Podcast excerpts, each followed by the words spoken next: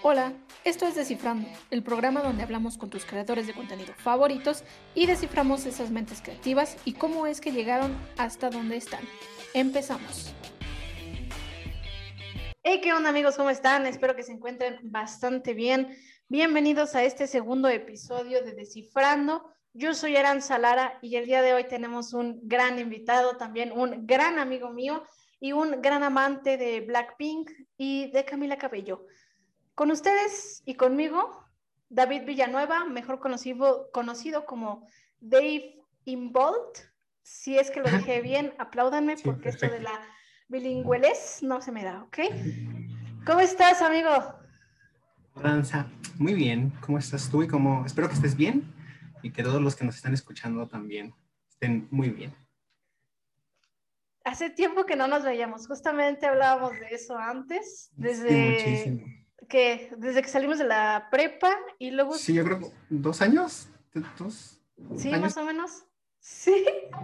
Y solo hemos hablado como que varias veces por mensaje, pero cuando es o un chisme o... De hecho. Algo... Algo, que, surge ahí de repente. Claro, en donde algo tenemos que ver los dos. Ajá. Entonces, yo te conocí en la prepa, eh, que en quinto, cuarto semestre. Sí cuarto, quinto, dejémoslo ahí, porque la verdad ya mi, mente borró todo desde que salí de la prepa, borró todo ese, ese, ese, ese momento. Eh, lo bueno es de que los amigos no se te han borrado. Claro que no. Eh, entonces, yo te conocí en ese tiempo, los dos teníamos algo en común, que era hacer videos, pero tú te fuiste más por las reacciones a videos musicales. Entonces, y, ahí es como, ¿qué fue lo que te impulsó para solo hacer reacciones de videos y no, y no continuar con lo que hacen todos los demás? Ah, bueno, es que mi canal inicialmente empezó, es una larga historia, lo voy a resumirlo más que pueda. Empezó siendo, yo tenía la idea de ser booktuber, de entrar a este lado de YouTube habla de libros y cosas así. Pero en ese entonces yo estaba en un momento donde leía muchísimo, pero yo soy una persona que en tres meses puede leerte 10 libros, no, bueno, sí, en tres meses puede leerte unos 10 libros, o sea, puede leer mucho, y los seis meses que vienen no lee nada. Entonces me di cuenta de que no iba a funcionar mi canal de esa manera. Entonces cuando vi que ya me estaba quedando sin nada para grabar acerca de libros, Ah, me salía en YouTube mucho, empecé a ver más bien eh, muchas reacciones y me gustaban mucho porque siempre veía reacciones artistas que me gustaban, entonces me gustaba ver cómo esa persona le apasionaba igual que, que a mí y cómo conectábamos mucho por la música, entonces yo dije, quiero hacer esto también. O sea, fue varios youtubers que veía que en ese entonces hacían reacciones que eran poquitos, muchos como ahora. Disculpa. en ese entonces había muy poquitos y ahora hay un buen, pero eh, pues eso, porque me gustaba mucho la forma en que pues los, los que hacían las reacciones conectaban con, con, los que los veían, pues por la música. Es algo que siempre me ha gustado hacer. Eh, inicialmente, de hecho, casi la mayoría de mis amigos escuchamos, de amigos y amigas, escuchamos la misma música. Y siento que es la música es una forma de conectar mucho mejor con las personas y es algo que a mí me gusta mucho. Siempre estoy hablando de música, cada que puedo estoy hablando de mis artistas favoritos, de cómo me apasiona la música. Sí, me consta, me consta. Ajá, sí, en todos lados. Historias de Instagram, WhatsApp, donde puedo lo hago. Y que de hecho veo que cambiaste también mucho tu estilacho de, de vestir y, y, y, también entraste a esto de la edición de la fotografía y te vas más por el blanco y negro. Cuéntame cómo fue esa iniciación o ese motivo por el cual tú empezaste a meterle ahora a la fotografía una edición diferente. Pues la verdad es que ah, hubo un momento inicialmente en mi no empecé a ver que me llamaba más la atención como todo esto de estoperoles, cadenas y cosas así. Entonces dije, pues voy a hacerlo, ¿por qué no? Empecé a pedir en tiendas online cosas así que me gustaran de este tipo.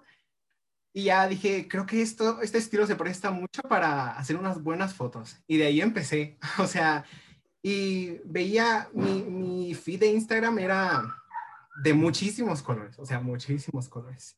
Y en un momento dije, quiero hacer, quiero que se vea como, como, como ¿cómo se le llama? Como heterogéneo. Todo se vea igual. Que se viera como de un colorcito bonito, pero siento que para hacerlo a color y que todas tengan como el mismo estilo, que se, vea como, se vean como combinadas, siento que es muy difícil. Entonces dije, pues blanco y negro. y de ahí fue que salió el blanco y negro y afortunadamente creo que o sea, ni siquiera lo pensé mucho y creo que se, se, o sea, combina muy bien el blanco y negro con el estilo de fotos que me gusta subir. Aparte he notado que el blanco y negro te ayuda muchísimo. en este, o sea, en mi caso, en las fotos donde que, que subo como con ojos blancos y así, pues siempre, en mi caso, hay errores pequeños, pero hay unos pequeños errorcitos que dices, eso es fake. Pero ya que le pones el blanco y negro, desaparecen mágicamente. Entonces yo amo el blanco y negro desde ahí. Amo el blanco y negro. ¿Y tienes una temática en especial? ¿Algo que tú sabes que quieres demostrar? Mm, pues realmente las fotos que subo, te digo, empezaron a surgir así como de la nada, salieron y ya. Y lo y como que este estilo últimamente que estoy agarrando como de subir cosas más como creepy, por así decirlo, pues no lo hago como con algo en especial, pero siempre me gusta ver cómo las personas me ponen como, ¿qué es esto? Se ve padrísimo, yo de que ya sé, se ve bien creepy también. Entonces, pues no es como que quiera transmitir algo en especial, pero me gusta mucho como causar algunas reacciones en las personas. Y sí, sí las causas. He, he visto que realmente sí le metiste un estilo en específico donde sabes que estás viendo una foto de David y, estás empezando ya a crear un sello personal con ese tipo de fotos. Y ahora bien, eh, haces también contenido para YouTube y para TikTok, donde en YouTube, como decíamos, subes reacciones a videos musicales y en TikTok subes comedia relacionada con las canciones o, con, con tus artistas favoritos. ¿Cómo es, ¿Cómo es ese proceso en TikTok de crear la comedia? Supongo que debes describir como, un, como algo que tienes en la mente y dices, más o menos podría quedar así, o, o realmente no es necesario para ti. Pues realmente en, en, TikTok al inicio me daba mucha pena hacer cosas. O sea, no hacía nada. Subía que de repente un edit que hacía o algo así. Y ahorita realmente lo que, los pocos videos que tengo, porque la verdad no tengo muchos, eh, salen de la nada, o sea, salen de repente. Estoy acostado y se me viene un tema a la mente, se me ocurre algo y digo, lo voy a hacer y me paro y lo grabo. O sea, si me veo decente, si no, pues al día siguiente, ¿no? También depende mucho de la inspiración. Si ya es muy noche, como que intento no, no grabar y esperarme el día siguiente, pero usualmente estoy bien, bien que necesito hacer las cosas en este momento. Entonces, por eso fue que me compré un light ring o ring light, ya no me acuerdo cómo va el orden de la palabra, pero un aro de luz. Pero ajá, o sea, siempre todos los videos que ves ahí salen así de repente y no tengo que escribir nada. O sea, es como que mi mente lo va organizando como lo voy grabando y digo, ah, pues a lo mejor ahorita podría agregar esto o, o no sé, hacerlo de esta forma, pero no, nunca tengo que escribir nada, nada más sale y se va formando solito. Entonces, ¿crees que la improvisación en tus videos es muy importante? Porque dices que no escribes nada, sino simplemente como fluye, fluye. Ajá, de hecho, y eso eh, pues aplica para mis videos de YouTube, para, bueno, pues las reacciones no es como que tengas que hacer un guion, pero pues es improvisación. Y bueno, no tanto improvisación, es lo que salga en el momento, no es tu reacción y que yo usualmente siempre estoy bien emocionado, casi nunca sé qué decir, pero ajá, es muy importante en, en mis videos hacer las cosas espontáneas. ¿Y cuál es tu video más viral en TikTok? video más bien en TikTok. De hecho, es un edit, ni siquiera salgo yo. es un edit uh, que hice de un video de alguna persona con una botarga de unicornio um, haciendo pole dance. Le agregué una canción de Ariana Grande. Sí, sí lo vi. Ya, ese, fue ese. Yo ni siquiera pensé que se fuera a hacer tan viral. Es que ni fue tan viral, pero pues sí tiene muchísimas reproducciones a comparación de otros videos que tengo ahí. Sí me sorprendió mucho. ¿Y en YouTube cuál es el que más te ha pegado? en YouTube. El último que me sorprendió que no pensé que fuera a tener tantas vistas fue el de la reacción a Lo vas a olvidar de Rosalía y Billie Eilish. Eh, pero me di cuenta de que muchas personas que comentaban en ese video eran como de, de ese lado, de, de, España, como por esos rumbos. Y, ajá, ese. Y también hay muchos videos de una boy band que se llama Why Don't We. No sé si la has escuchado o alguien la haya escuchado alguna vez, pero todos los videos que subo de esa boy band tienen mucho apoyo y siempre me gusta subirlos porque muchas personas comentan y te digo, eso es lo que me gusta, eh, leer sus comentarios y, y pues sentirme que, que, hay más personas que se sienten igual que yo, que les gusta la música de ese artista como yo. ¿Crees que es, es mucho mejor hacer videos de reacciones a comparación con los otros videos o depende mucho de la persona? Mm, pues no, yo creo que todo es, pues sí, depende de cómo lo hagas. Porque, por ejemplo, al inicio mis reacciones eran muy, como yo me la pasaba como bien tieso en el video, ni hacía expresiones faciales, o sea, mi cara estaba como si me acabara de operar, me acabara de hacer una cirugía plástica. Este, pero sí, creo que depende mucho de la persona y de que realmente le guste lo que está haciendo en ese momento. Y, no me voy a meter un tema que no tiene nada que ver. ¿Recuerdas que nosotros estuvimos como en un team que no era team y que se llamaba Casi Squad, ¿cierto? Sí, lo recuerdo muy, muy, bien. creo que la mejor anécdota que tengo de ahí, y creo que fue la única vez que grabamos, fue en el zoológico no tiene nada que ver, pero lo, quería recordar porque se me hace muy gracioso. E, este, ahora, ahora sí va la pregunta. ¿Cómo es que te compaginaste con nosotros sabiendo que tú no le tirabas a lo que nosotros hacíamos? O sea, si te das cuenta, nuestro contenido era totalmente distinto, pero compaginamos muy bien y, y, salía normal la toma a pesar de que no era una reacción. ¿Cómo, ¿Cómo sentiste esa compaginación? ¿Fue más porque ya nos conocías y éramos amigos? ¿O, o te tuviste que adaptar? ¿O cómo fue, cómo fue ahí? Pues yo creo que la verdad es que sí me costó mucho, o sea, porque no era, ya en ese entonces ya me había acostumbrado a hablar a la cámara, pero yo solo, o sea, estando solo en mi cuarto encerrado sin que nadie me viera. y entonces, estando ahí con, o sea, en público, y grabando, la verdad es que sí me dio un shock muy grande y sí me costó. O sea, te debes de acordar que sí me costó. Había veces en que me quedaba como...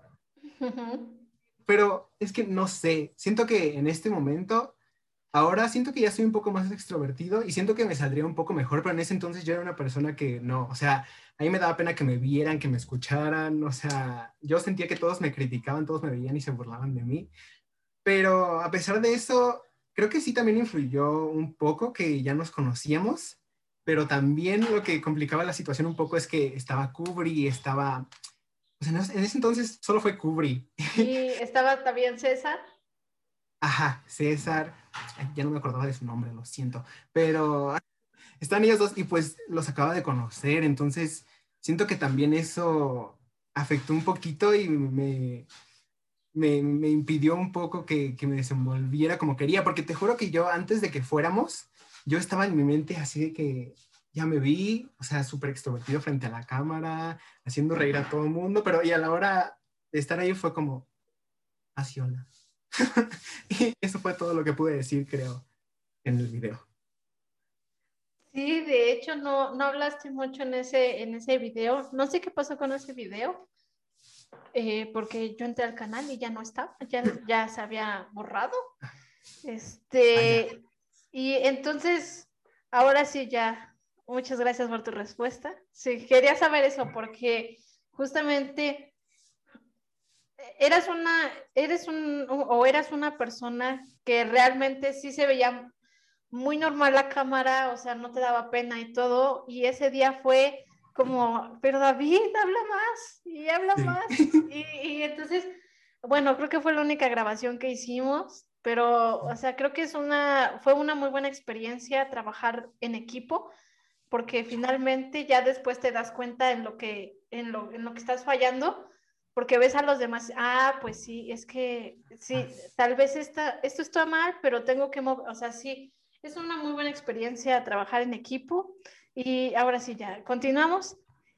Así como nosotros consumimos contenido diverso y como yo supongo que tú también consumes, ¿quiénes son tus referentes o tus influencias a hacer este tipo de contenido? Ya me habías dicho que tú primero querías ser booktuber y entonces tuviste que haber tenido una influencia o un referente. Pues en ese entonces, bueno, antes de que empezara mi canal, yo consumía mucho booktube. Actualmente ya casi no, solo como que algunos, pero en ese entonces consumía, consumía muchos creadores de contenido de específicamente de booktube como por ejemplo Cloud Reads Books, que es la única la que sigo viendo actualmente, la única. Pero en ese entonces era ella, uh, Raiza Rebeles, igual la conoces porque últimamente más... Sí, sí, sí. Uh, su contenido es más diverso, más misterioso, me gusta mucho también. Eh, Alberto Villarreal, había muchos, ya no me acuerdo de los nombres, pero definitivamente había muchos booktubers. Entre, entre esos había muchísimos más. Ay, perdón, me agarraste tomando agua. Este, y, y, para, ¿y quiénes son tus referentes ya para este actual contenido? Reacciones. Ah, pues al inicio, eh, el que veía muchísimo es un chico que se llama Jera Hussein, es mexicano, no sé de qué parte exactamente México, pero a él el que veía me da, me da mucha risa sus, sus reacciones, las sigo viendo todavía. Y entre o sea, entre este lugar de reacciones en YouTube, veía muchos más, pero como que recomendaciones que me salían les daba clic y ya, pero pues todos eran como muy pasajeros. Y al que realmente veía y sigo viendo actualmente muchísimo, que me sigo disfrutando sus videos como siempre, es Hera Hudain. Y por ejemplo, tú creando contenido, ¿qué buscas? ¿Buscas solo divertirte? ¿Buscas la fama? ¿Buscas tratar de solventarte con, con el dinero de, de, los videos? ¿O qué, más o menos, qué es lo que vas buscando con tu contenido? Pues como te dije uh, lo que me gusta a mí es conectar con las personas. O sea, llegar a personas que disfruten eh, la música como yo lo hago. Eh, y sí, o sea, más que nada lo hago pues por diversión, porque me gusta hacerlo, porque si lo hiciera como por la monetización y todo eso, pues no, porque siquiera puedo monetizar, pero no es como que me importe, o sea, simplemente me gusta mucho subir un video y ver los comentarios. Y de verdad que luego a veces hay, hay personas que te transmiten mucho. Hace poquito, justo en la reacción creo que, que hice a la nueva canción de Billy Rosalía, eh, hubo una chica que, no sé si era chica o chico, pero me imagino que era chica, este, que tenía como un, como un canal de edits, pero me comentó que me veía como siendo famoso futuro y que todos iban a conocer y que todos iban a reír como con mis videos y que muchas personas iban a, identificar conmigo. Y eso me, me llenó mucho ese día, o sea, me hizo el día. Fue, fue muy bonito leer sus comentarios. Y no solo en ese, en ese video, como que se fue a otros de mi canal y estuvo con, eh, comentando cosas muy bonitas. Y la mejor experiencia que he tenido hasta ahorita, eh, pues leyendo comentarios de mis videos. Entonces, realmente solo lo haces por diversión, pero no negarías la oportunidad de ya poder este, consolidarte con esto y poder vivir de ello, ¿no? Pues eh, estaría muy cool, la verdad, pero pues no me veo como viviendo solo de esto, porque quiero hacer muchas cosas, hay muchas cosas que quiero hacer en mi vida y creo que, bueno, definitivamente YouTube, las redes sociales son, o sea, algo muy grande que te puede ayudar a hacer lo que, lo que quieras. Entonces, pues lo utilizaría más bien como para lograr como mis metas un poco más fácilmente. Las metas que, que tengo a futuro, un futuro no muy lejano, este, pero sí, sería algo muy padre poder lograr mis sueños, mis metas, con apoyo de, pues, de lo que hago. Y si te gusta mucho la música, ¿no has pensado en crear música? Lo he pensado, pero uh, la verdad es que tocar algún instrumento como que no me llama mucho la atención. Me gusta mucho cantar, eso sí, pero cuando estoy solo. Quedas haciendo videollamada. Este, y sí me gustaría, la verdad, pero pues te digo, no canto. Canto porque me gusta, pero no es como que sea un cantante profesional. Pero igual no me cierro la posibilidad de en algún momento tomar clases porque definitivamente quiero hacerlo, o sea, es algo que quiero hacer, tomar clases de canto y dar cuenta de mi voz, porque todos tenemos una voz oculta que cuando empiezas a tomar clases y lo haces bien, sale y dices, ¿esto de dónde vino? ¿Qué momento surgió? Y pues sí, la verdad es que sí me gustaría mucho, pero por el momento, creo que el momento estoy como enfocado más en otras cosas, en mis estudios, la universidad, los idiomas. y en ese momento eso es lo que me llena. ¿Y cuál sería tu estilo de música? Mi estilo de música, no sé. Siento que mm, sería algo como Blackpink, pero lo que está haciendo últimamente, porque lo que, lo que hacía anteriormente, eh, antes de este nuevo álbum que salió, que fue el boom, que hizo que explotaran, este, a mí me gustaba mucho eh, porque era muy pop. Y, pero llegó un momento en que me di cuenta que en la música me gusta mucho sonidos nuevos, como sonidos raros, como, como cuando experimentan los artistas. Por esa razón es que también me gusta mucho Billie Eilish. No sé si has escuchado su música. Sí. O, en, por ejemplo, en su último álbum, bueno, ay, está bien largo el, el, título, ya ni me acuerdo cómo se llama. Este, tiene, su música tiene muchos sonidos como bien raros y eso me gusta mucho. Llegó un momento en que dije, esto está bien padre, ¿cómo es que lo hacen? Yo también quisiera hacer esto. Creo que sí sería algo más como, es que no sé ¿Cómo en qué género entraría? ¿Podría ser experimental? Ajá, supongo. Algo así. Pero simplemente que sean sonidos como nuevos, como, como rudos. Por ejemplo, yo escucho las canciones de Sailor Fag mm. y, no sé si ahí entraría como en una fase experimental, porque a veces no es como que algo normal que escuchemos, o quizás sí, pero no tan seguido. Ajá. Siento que tal vez entraría, pero la canción esta que estuvo muy famosa, Amiga, date cuenta. Siento que es más de ese tipo, porque la última canción que sacó, que no me acuerdo cómo se llama, Papi Papito, algo así. este, siento que es como más, suena como más un poquito latino, como reggaetón un poquito. Siento, yo no sé, no sé, pero yo siento que suena un poquito más de, para ese lado del reggaetón. Y, hablando un poquito de Sailor Fag, también vi que hace no, no, no me acuerdo cuánto, hace cuánto fue, pero que fuiste a la, a la boda de Maire con el pastel de Maluma. Ah, la Maire Wedding. Ah, ah esa, esa. ¿Qué, ¿Qué, tal? ¿Cómo estuvo? ¿Sí estuvo, sí estuvo padre o, o la neta no la dio? Pues mira, la verdad, fui con mi mejor amiga y yo creo que nos esperábamos algo como bien intenso, algo súper padrísimo de que el evento del año fue muy tranqui, estuvo cool ver a varios influencers ahí, eh, pero de ahí en fuera creo que estuvo muy tranqui, aparte se llenó súper rápido todo, porque cuando nosotros llegamos todavía no había nada, así que nos fuimos a los fuegos y cuando quisimos regresar ya había empezado, ya estaba súper lleno enfrente, entonces estábamos bien lejos, así que no fue como la mejor experiencia del mundo, solo pues recuerdo verlos de lejitos y decir, ay, mira, ahí está él. y ya. y, por ejemplo, ¿has tenido alguna mala experiencia con, con algún influencer que te lo hayas topado o que algo así y, y, que tú lo tenías aquí y de repente ese día te bajó acá? ¿Has tenido alguna? Pues no, hasta eso te digo, no, no tuve la oportunidad de estar cerca de muchos del único justo del que estuve cerca fue de Sailor. Y me pareció una falta de respeto que estábamos de que donde estaba, no sé cómo se le llame, barricada, las cosas que ponen para que no se pasen las personas. Yo estaba con mi mejor amiga, estábamos del lado izquierdo de toda esa fila y él fue y se tomó fotos con las del lado derecho, como con tres personas y se fue. Y nosotros así como de que con el teléfono aquí mi foto. Pero bueno, no, eso no, me bajó así como que haya dicho yo, ay, qué mala onda.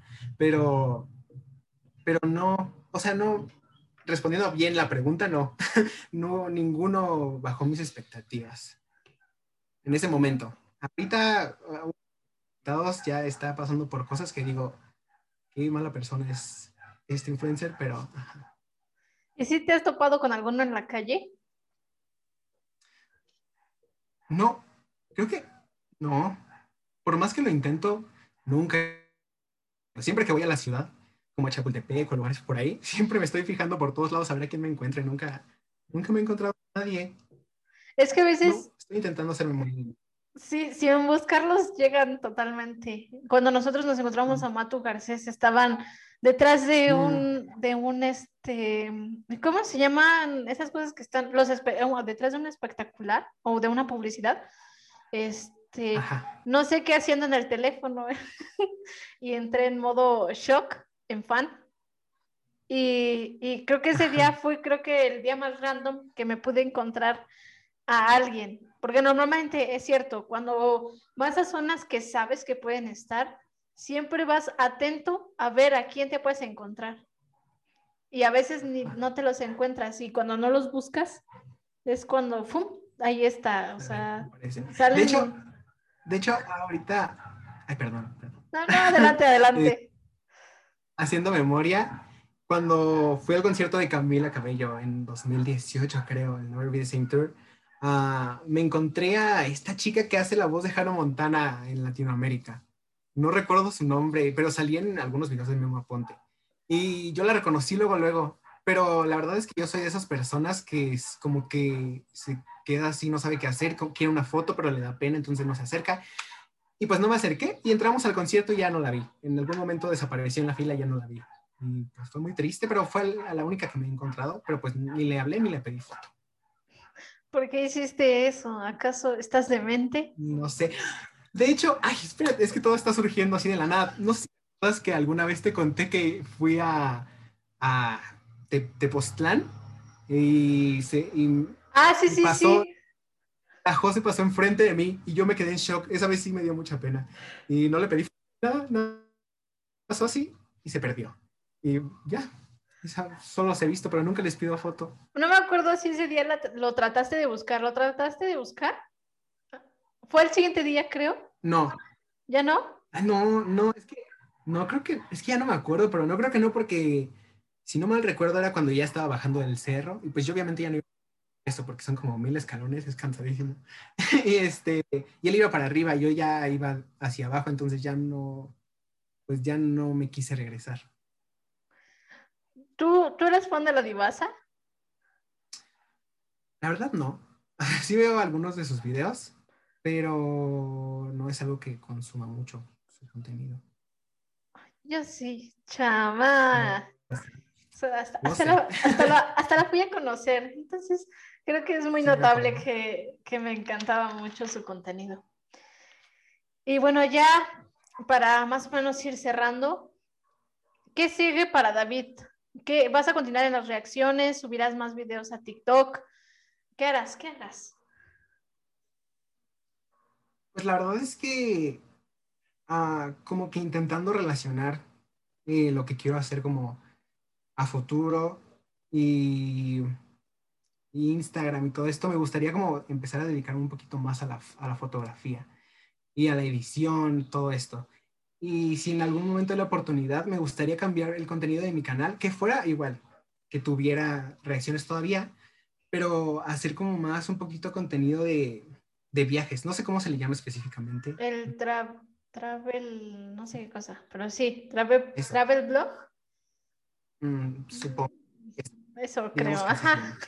Este, me gustaría mucho hacer vlogs, eh, conocer muchísimas partes del mundo, grabarlo, compartir mi experiencia. No tanto como de que Luisito comunica que te da los datos específicos de todo, sino solo como mi experiencia en el país, lo que, lo que haría ahí, o sea, mis experiencias, me gustaría mucho hacer eso, pero pues ya un poquito eso sí ya lo veo un poquito más a futuro, dentro de unos dos, tres años, porque en este momento pues necesito estudiar para lograr viajar por todo el mundo, ¿verdad? Eh, eh, ah, creo que hay un sonido atrás. Ah, sí. ¿Y, qué, qué, ahorita ya que platicaste esto, qué país tienes en mente para irte primero? Uy, Italia. Italia es como un sueño. Me encanta el idioma, me encanta cómo se habla, se me hace muy bonito como la entonación que le dan. Me gusta mucho la, la cultura de Italia, la comida también. No la he probado, pero o sea, se ve muy... Pero en las películas parece estar muy buena. De hecho, Pero sí, Italia es como una meta que tengo. En algún momento de mi vida vi la película El Sol de Toscana, bajo el Sol de Toscana, algo así. Y, y me traumé. Dije, quiero ir a, Italia y es el primer país al que voy a ir si, en el momento en que pueda hacerlo. ¿Y te gustaría vivir en Italia? ¿Dejar México, tu familia, e irte a Italia? Pues es algo que he pensado. Estaría padrísimo, pero siento que también sería un poquito difícil vivir ahí. Siento que Italia es un país que todavía tiene un poquito, un pensamiento un poco cerrado. Estos sonidos de ultratumba de fondo, discúlpame. Este, siento que es un país donde todavía hay una mentalidad un poquito cerrada y no sé si me gustaría vivir ahí. Siento que para vivir, vivir, me gustaría Canadá. Por el momento, tal vez en algún momento cambie de opinión, pero por ahora me gustaría vivir en Canadá. Vivir, vivir ya bien ahí. Muy bien. ¿Tienes alguna recomendación para la gente? ¿Un libro? ¿Una canción? Algo que a ti te guste mucho. Pues mira, si me pongo aquí a decirte todo lo que me gusta, no acabo nunca, pero escuchen a Camila Cabello. escuchen a Camila Cabello. La de Never Be the Same. Never Be the Same. Es un rolón, esa es mi canción favorita. Este, no, de verdad tiene muy buena música. Aparte, dato random, hoy es su cumpleaños. No lo pidieron, pero pues, para que sepan. Felicidades, Camila Cabello. Sé que no verás esto, pero felicidades. Un aplauso a Camila Cabello, por favor. Muy bien. Este, y creo que algo también que me gustaría decir es que mucho a la música, porque veo, últimamente también veo muchas personas que todavía juzgan muchísimo, ¿sabes? En, siento que en algún momento estábamos en esa etapa en que todos decían como de, ay, ¿qué es el K-pop? ¿Qué es eso? Guácala, yo no escucho esto. Y, o sea, yo en algún momento llegué a, decir eso y veme ahora. Veme ahora estaneando como 10 grupos de K-pop. es fanático, fanático. Sí. Ábranse a la música, todo el tipo de música, todos los géneros. Van a encontrar algo que les guste en todos lados. Siempre va a haber algo que, que les guste. Muy bien, David pues muchas gracias por haber aceptado la invitación a esta, a esta gran charla, ¿verdad? Muy productiva, muy... Qué, qué, bueno, qué bueno que aceptaste, porque hace mucho que no nos veíamos. No, qué bueno que me invitaste. Yo nunca, nunca imaginé que iba a estar en un podcast. Padrísimo. Pero ya lo estás y creo que ahora ya puedes aceptar invitaciones de todo tipo porque ya traes la experiencia. Experto. Dinos cómo te encontramos en todas las redes sociales para que te puedan buscar. Mm, en YouTube, en, en Instagram y en TikTok, que son las únicas que uso más. Soy como arroba Dave Inbold, D-A-V-E-I-N-B-O-L-D. Dave Inbold. Oye, de todas maneras, aquí abajito, o sea, en la franja que queda de aquí, va a estar tu usuario todo el episodio, entonces no te preocupes. Perfecto. Pues muchas gracias por vernos y o escucharnos. Recuerda que yo estoy en todas mis redes sociales como Aranza-Lara, Lara con doble A al final. Y pues esto fue todo por el episodio de hoy. Muchas gracias nuevamente y que tengas un excelente día, David, y un excelente día para todos ustedes. Bye. Bye. Gracias por haber llegado hasta el final. Recuerda que cada domingo desciframos a un creador diferente. Nos vemos en la próxima. Bye.